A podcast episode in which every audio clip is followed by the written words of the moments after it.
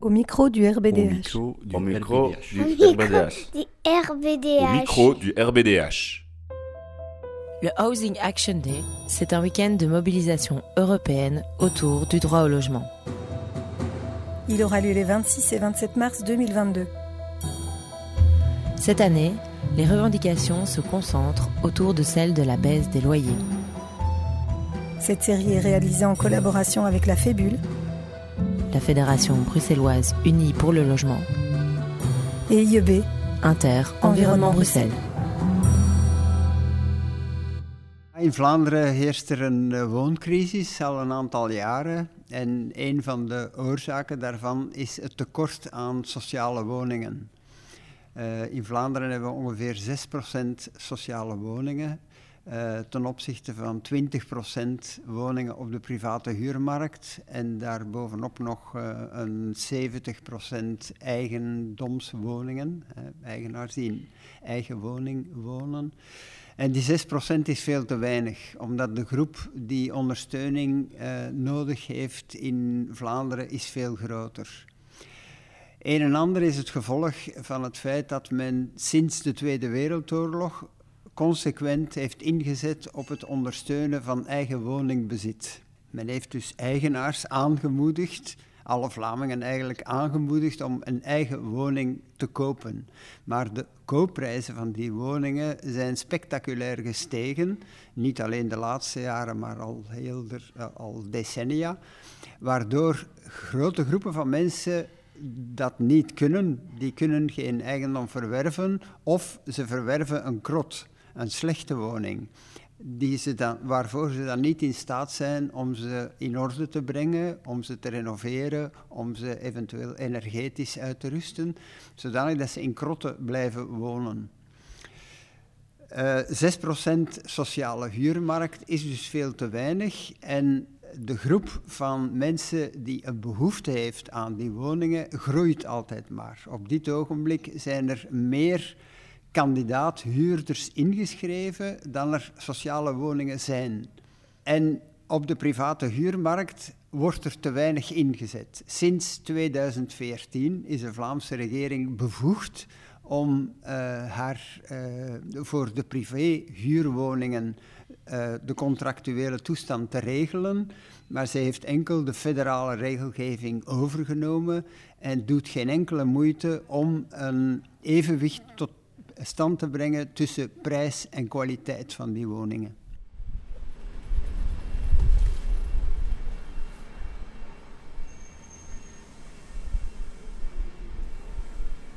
Eh, ik ben Hugo Beersmans, ik ben woordvoerder van de woonzaak en ik was in mijn eh, eh, vroegere tijd was ik administrateur-generaal van Wonen Vlaanderen.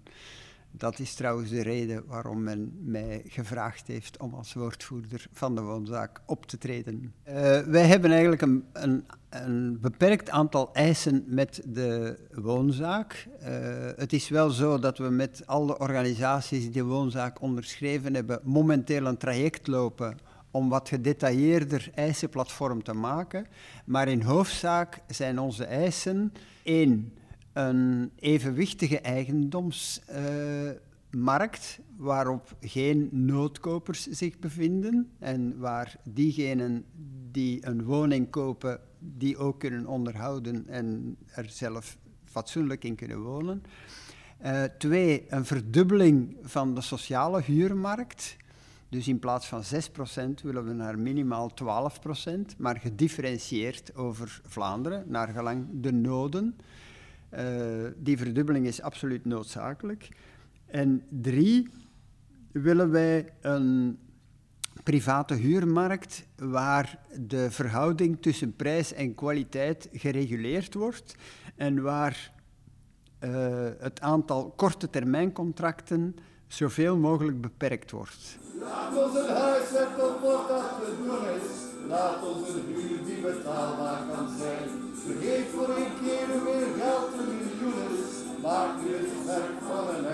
Ja, wat de woonzaak doet. De woonzaak is opgericht uh, door een tiental organisaties oorspronkelijk. Maar op dit ogenblik zijn er al 50, meer dan 50 organisaties in Vlaanderen die zich achter de woonzaak hebben gesteld.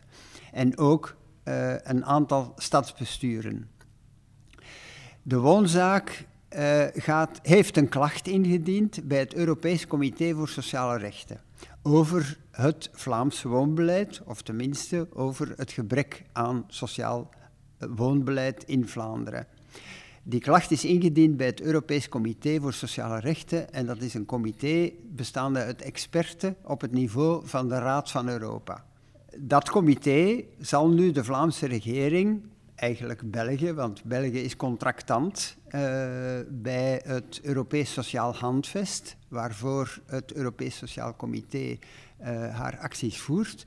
Dus België zal uitgenodigd worden om te antwoorden op de klacht.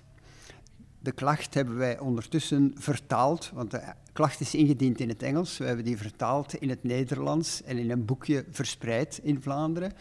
België zal die klacht doorsturen naar Vlaanderen, want de klacht gaat over het Vlaamse huisvestingsbeleid.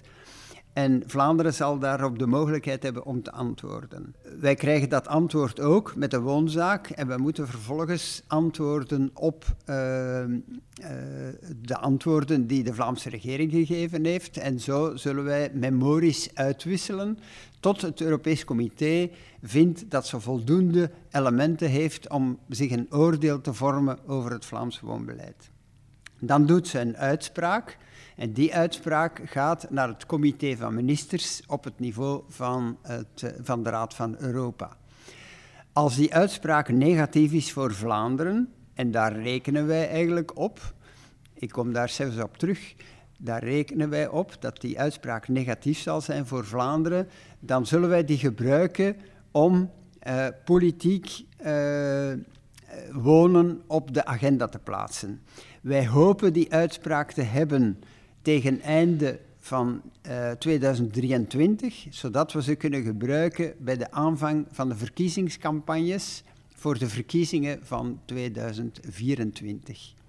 Bij de voorbereiding van die herziening van het Europees Sociaal Handvest, waar ook België zich heeft bij aangesloten, bij de herziening bij de voorbereiding daarvan is de Belgische grondwet gewijzigd en heeft men sociale rechten ingeschreven in de Belgische grondwet. Men heeft dat gedaan in 1993. En daar zit onder meer het recht in op een menswaardige huisvesting. Vervolgens heeft de Vlaamse overheid, het Vlaams parlement, heeft het recht op huisvesting, het recht op wonen, ingeschreven in de Vlaamse wooncode. Dat is gebeurd in 1997. Uiteindelijk is het verdrag, het Europees Sociaal Handvest, door België geratificeerd uh, in 2004. Maar in 2002 heeft men beslist om een uitzondering te maken voor één van de artikelen, namelijk artikel 31. En dat artikel 31 gaat heel specifiek over huisvesting. Men heeft dus eigenlijk een voorbehoud gemaakt voor dat artikel, dat het niet van toepassing zou zijn op België, met de argumentatie dat men niet zeker was of het recht op huisvesting al gerealiseerd was. Wat wel heel merkwaardig was, nadat men dat in de grondwet ingeschreven had en ook in de Vlaamse wooncode. En het handvest heeft juist de bedoeling dat de overheden, de, de staten, zich alliëren op die lijst, op die lijn en consecutief dingen doen om dat recht stilaan te verwezenlijken. België heeft gezegd, we zijn nog niet zeker dat dat verwezenlijkt is, dus we gaan dat niet onderschrijven. En daar heeft men toen bij gezegd, misschien doen we dat op een later moment wel. We zijn ondertussen twintig jaar verder en men heeft het nog altijd niet gedaan. Dat was een probleem voor ons, omdat dat artikel niet onderschreven was. Maar we hebben uh, via een onderzoek dat we hadden uitgegeven aan drie universiteiten, de Universiteit van Gent, de Universiteit van Antwerpen en de Universiteit Saint-Louis in Brussel, hebben we dat laten onderzoeken wat on onze kansen waren om toch van dat handvest gebruik te maken. En die hebben eigenlijk gezegd van ja, dat moet samengelezen worden met andere artikelen die onrechtstreeks ook over huisvesting gaat en je maakt wel degelijk kans. Overigens, FEANSA, dat is de koepel van Europese daklozenorganisaties, die ook de woonzaak onderschreven heeft, die had in het verleden ook al procedures ingesteld, specifiek rond daklozenproblematiek. En heeft daar trouwens ook al gelijk gekregen van het Europees Comité. En het is ook FEANSA dat namens de woonzaak onze zaak heeft ingediend bij het uh, Europees uh, Comité. Uh, de uitspraak van het Europees Comité, die we verwachten en waarvan we aannemen dat ze voor ons positief zal zijn en voor de Vlaamse regering negatief, is niet afdwingbaar is geen juridische uitspraak, maar is een uitspraak die men doet over de manier waarop de Vlaamse overheid, eigenlijk de Belgische regering, maar via de Vlaamse overheid, uh, het recht probeert te uh, verwezenlijken. Die is niet afdwingbaar, maar ze heeft wel een hoog moreel gezag. En het feit dat die uitspraak er is, vormt een politiek feit waar de Belgische overheid niet naast kan kijken. Ze kan dat opzij leggen en daar niks mee doen, maar dat is moeilijk om dat opzij te leggen. Zeker als dat het jaar voor de verkiezingen komt, of vlak voor de verkiezingen, is dat heel moeilijk. Maar daarom gaat de woonzaak ook samen met alle organisaties die zich aangesloten hebben bij de woonzaak actie voeren. Dit jaar, ook volgend jaar, actie voeren om het thema echt op de agenda te krijgen, uh, zodanig dat het Vlaamse parlement en ook de Vlaamse regering het moeilijk naast zich neer kunnen leggen. Ja, met de woonzaak uh, kunnen wij ons achter de House uh, Action Day zetten, omdat we natuurlijk hetzelfde voor ogen hebben. Namelijk voor diegenen die het zichzelf niet kunnen permitteren om voor hun huisvesting te zorgen, uh, dat de overheid daar moet voor zorgen. Uh, men uh, uh, mikt in Vlaanderen heel de tijd op de marktwerking, voor, eigenlijk voor alles, behalve dan die 6%.